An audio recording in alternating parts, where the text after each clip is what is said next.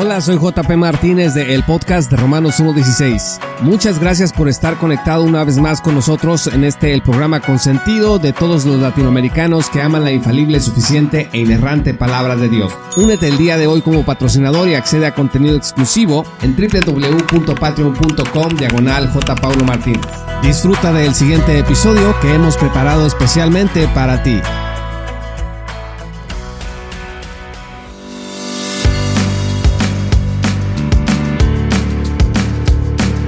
Cuando Jesús se encontró con la mujer samaritana y le ofreció el agua de vida, pues solo indicó que la mujer debía pedírsela y él se la daría. Ella preguntó, dice Juan 4 versículo 11, ¿de dónde pues tienes el agua viva? Y Jesús le dijo, el que bebiere del agua que yo le daré, no tendrá sed jamás, sino que el agua que yo le daré será en él una fuente de agua que salte para vida eterna.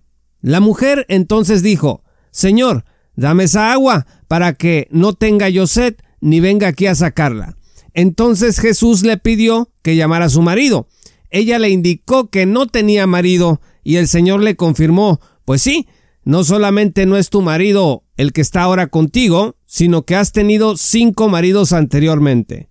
Bienvenidos al episodio 172 del el podcast de Romanos 1.16. Yo soy JP Martínez y este episodio se titula La falsa doctrina del preparacionismo.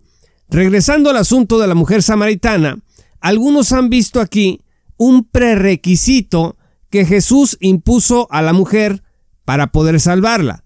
Han especulado y han dicho que Jesús confrontó a la mujer con su pecado para que ella, una vez avergonzada y penitente, arrepentida, pudiera acceder a la gracia del Redentor. Pero el texto, estimados amigos, no nos dice nada de eso. Juan 4 no indica que la mujer haya sentido angustia por su pecado, que allí se haya avergonzado, que se haya puesto a llorar, que se le haya echado a los pies a Jesús diciendo perdóname. Tampoco hay nada en el texto que diga o sugiera que la mujer samaritana abandonó su pecado. Podemos inferirlo, a mí me gusta inferirlo, pero solamente es eso, una inferencia. Lo que el texto sí dice es que la mujer reconoció a Jesús como el Mesías, pues los samaritanos creían que el Mesías tendría un conocimiento superior. Ella dijo entonces en el versículo 25, sé que ha de venir el Mesías, llamado el Cristo, cuando Él venga nos declarará todas las cosas. Jesús le había declarado cosas de su vida personal que Jesús no tendría por qué saber. Jesús era un extraño para ella, de manera que Jesús mostró así a la mujer samaritana yo creo que de forma milagrosa, que él era quien decía ser. ¿Qué hizo la mujer? Dice la escritura que dejó su cántaro, fue a la ciudad y dijo a los hombres, venid, ved a un hombre que me ha dicho todo cuanto he hecho. ¿No será este el Cristo? Entonces salieron de la ciudad y vinieron a él. La samaritana, estimados amigos, se convirtió en una evangelista y predicó la palabra, o sea, predicó a Cristo, entre sus conciudadanos. Esta poderosa mujer evangelista logró lo inesperado. Fíjese lo que dicen los versículos 39 al 42 en Juan 4. Y muchos de los samaritanos de aquella ciudad creyeron en él por la palabra de la mujer que daba testimonio diciendo, me dijo todo lo que he hecho. Entonces vinieron los samaritanos a él y le rogaron que se quedase con ellos y se quedó allí dos días y creyeron muchos más por la palabra de él, y decían a la mujer, ya no creemos solamente por tu dicho, porque nosotros mismos hemos oído y sabemos que verdaderamente este es el Salvador del mundo, el Cristo. Qué maravillosa porción de la Sagrada Escritura. Cuando la mujer anunció que el Mesías le dijo todo lo que había hecho, no estaba representando necesariamente una confesión pública de su vergüenza o un espíritu contrito, atribulado y preparado para recibir la gracia. La expresión de la mujer samaritana cuando dice, me ha dicho todo lo que yo he hecho, pues era de sorpresa, era de gozo y de alegría al mismo tiempo. En consonancia con el ofrecimiento gratuito de Cristo a la samaritana, podemos leer en Apocalipsis 22, 17 lo siguiente. Y el espíritu y la esposa dicen, ven, y el que oye, diga ven. Y el que tiene sed, venga. Y el que quiera, escuche esto, tome del agua de la vida gratuitamente. En resumen, ¿qué necesitaba la mujer samaritana para recibir la salvación? ¿Dejar a su actual pareja que no era su esposo? Pues no, solo debía pedirle a Jesús el agua de la vida y él se la daría gratuitamente. Déjeme decirle entre paréntesis que la fornicación es un pecado, que estar en unión íntima con otra persona debe de estar reservada para el matrimonio. Así que aquí la discusión no es esa. La discusión no es si la mujer samaritana debía de corregir moralmente su vida. Esa es otra discusión. La discusión es si esa corrección moral es un prerequisito o era un prerequisito para que Jesús le diera del agua de vida eterna. Y aquí estamos diciendo que de ninguna manera.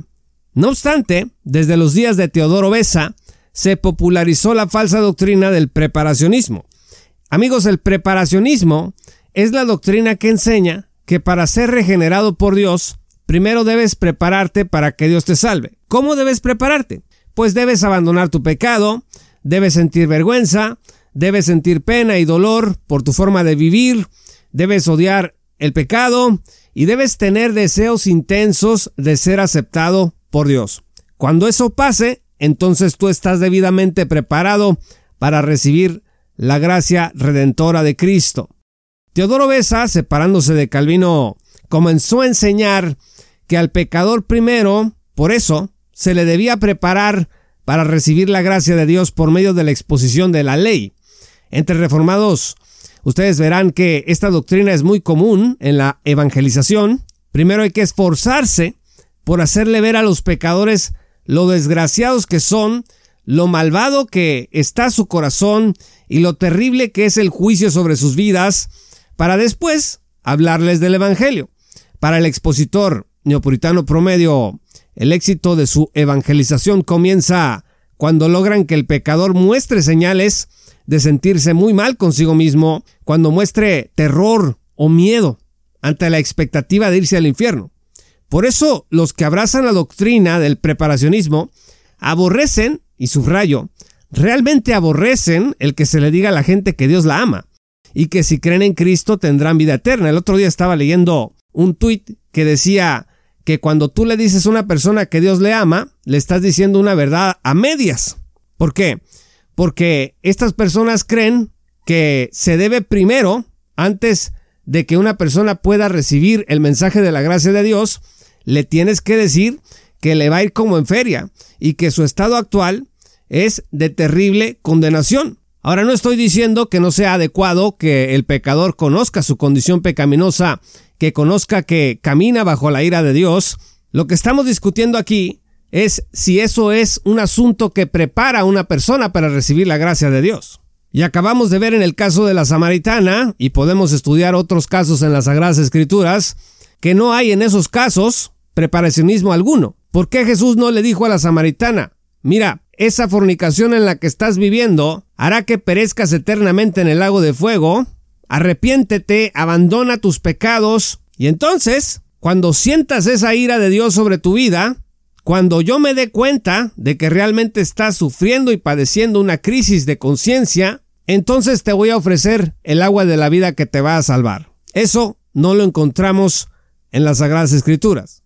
Así que para los predicadores preparacionistas, decirle a la gente que Dios la ama y que si cree en Cristo tiene vida eterna, es un evangelio fácil, falso y engañador. Porque antes de creer para salvación dicen, el pecador debe estar dispuesto a abandonar sus pecados y rendirse totalmente a Cristo con un espíritu de penitencia. La confusión entre arrepentimiento y penitencia comenzó, me parece, con la vulgata de Jerónimo, que tradujo metanoia como penitencia, y desde entonces ha sido muy difícil corregir este error en la mentalidad de los cristianos cuando el cristiano promedio escucha que hay que arrepentirse, piensa como un católico romano y considera que arrepentirse es hacer penitencia, y bueno, todos sabemos que hacer penitencia tiene que ver con actos de rendición personal, con permitirse sentir el peso de la culpa y cosas semejantes. El día de hoy los predicadores preparacionistas además no solo invocan la crisis provocada por la ley como prerequisito para recibir la gracia redentora,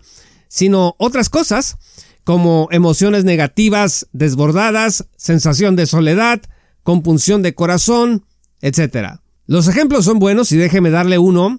Paul Washer es un ejemplo de la doctrina preparacionista, la ha predicado en las iglesias. En una ocasión, después de que Washer mencionó que una sola oración no salva a nadie, y después de criticar los llamados al altar, cuestiones en las que podemos concordar dependiendo del caso, pues Washer habló de un hombre que vino a él, bueno, en otras ocasiones lo escuché decir, creo que no era un hombre, sino una mujer, solamente Dios sabe si esto realmente pasó o si fue una ilustración, pero bueno, dice que un hombre vino a él triste, diciendo que había orado seis veces la oración del pecador, pero que seguía viviendo en pecado. ¿Qué debo hacer para ser salvo? le preguntó a Paul Washer. Y Washer le dijo, ve a tu casa y clama a Dios llorando por tu salvación, teniendo en mente el infierno que se avecina sobre tu vida. Bueno, al día siguiente dice Washer que este hombre supuestamente regresó pues más triste, más abatido, y se quejó y le dijo a Washer, oye, lloré toda la noche pidiendo perdón a Dios, pidiendo que me salvara, pero no lo hizo. Me quedé más dormido, llorando, y al despertar me sentía peor. ¿Qué le respondió Washer?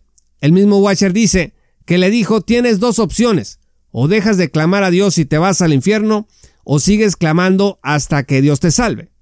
Se supone que el hombre regresó a su casa y siguió clamando toda la noche. Dice Watcher que el hombre vino a contarle después que Dios lo había finalmente salvado. Según esto, el hombre le dijo, regresé, lloré toda la noche, me quedé dormido y cuando me desperté sentí una confirmación en mi corazón. Dios me salvó.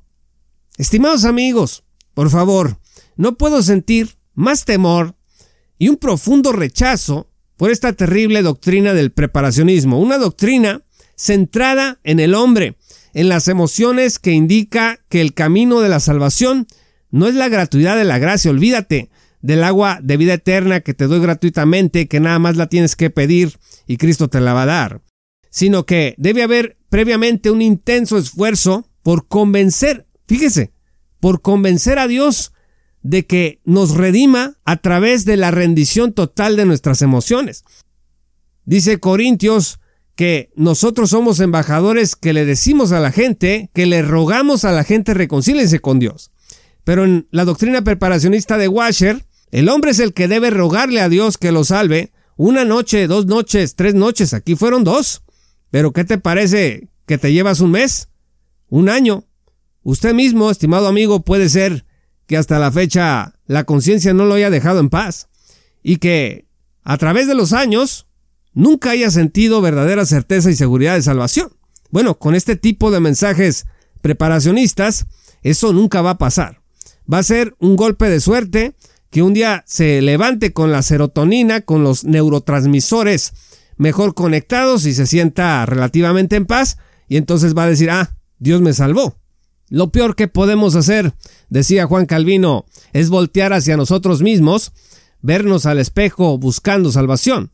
El único espejo en el que nos debemos de ver, decía Juan Calvino, es en el rostro de Cristo. El mensaje del preparacionismo es completamente contrario a lo que enseñan las escrituras, porque en principio ningún hombre muerto en delitos y pecados puede buscar a Dios de tal manera. Juan 16.8 dice que es el Espíritu el que nos convence de pecado, y no nosotros los que convencemos a Dios de que ante nuestro pecado nos salve. La gente a veces me reclama en habla hispana que ¿por qué hablo de estas cosas? Alguien me puso, oye, si tú no hablas de esto no comes. Me sugieren que yo traigo una campaña de desprestigio de este tipo de predicadores. Pero a ver, yo no estoy en contra de ningún predicador. Estoy en contra de la adulteración de la gratuidad de la gracia de Dios.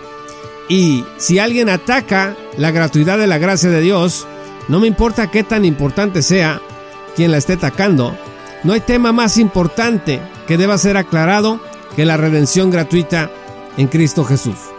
Muchas gracias estimados amigos y patrocinadores por escuchar este programa. Yo soy JP Martínez de el podcast de Romanos 1.16. Si aún no eres patrocinador, te invito a que te unas en www.patreon.com diagonal J. Paulo Martínez y accedas a contenido exclusivo.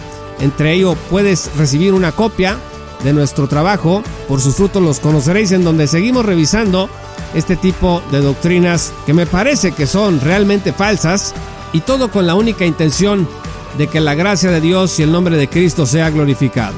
Únete como patrocinador en www.patreon.com diagonal J. Paulo Martínez. Muchas gracias y te esperamos en nuestra gran comunidad. Esto fue Romanos 1.16 con Juan Paulo Martínez Menchaca. Únete como patrocinador y apoya la sana divulgación bíblica y teológica en América Latina. Búsquenos y síguenos en nuestro sitio web oficial, redes sociales y otras. Romanos 1.16. Todos los derechos quedan reservados.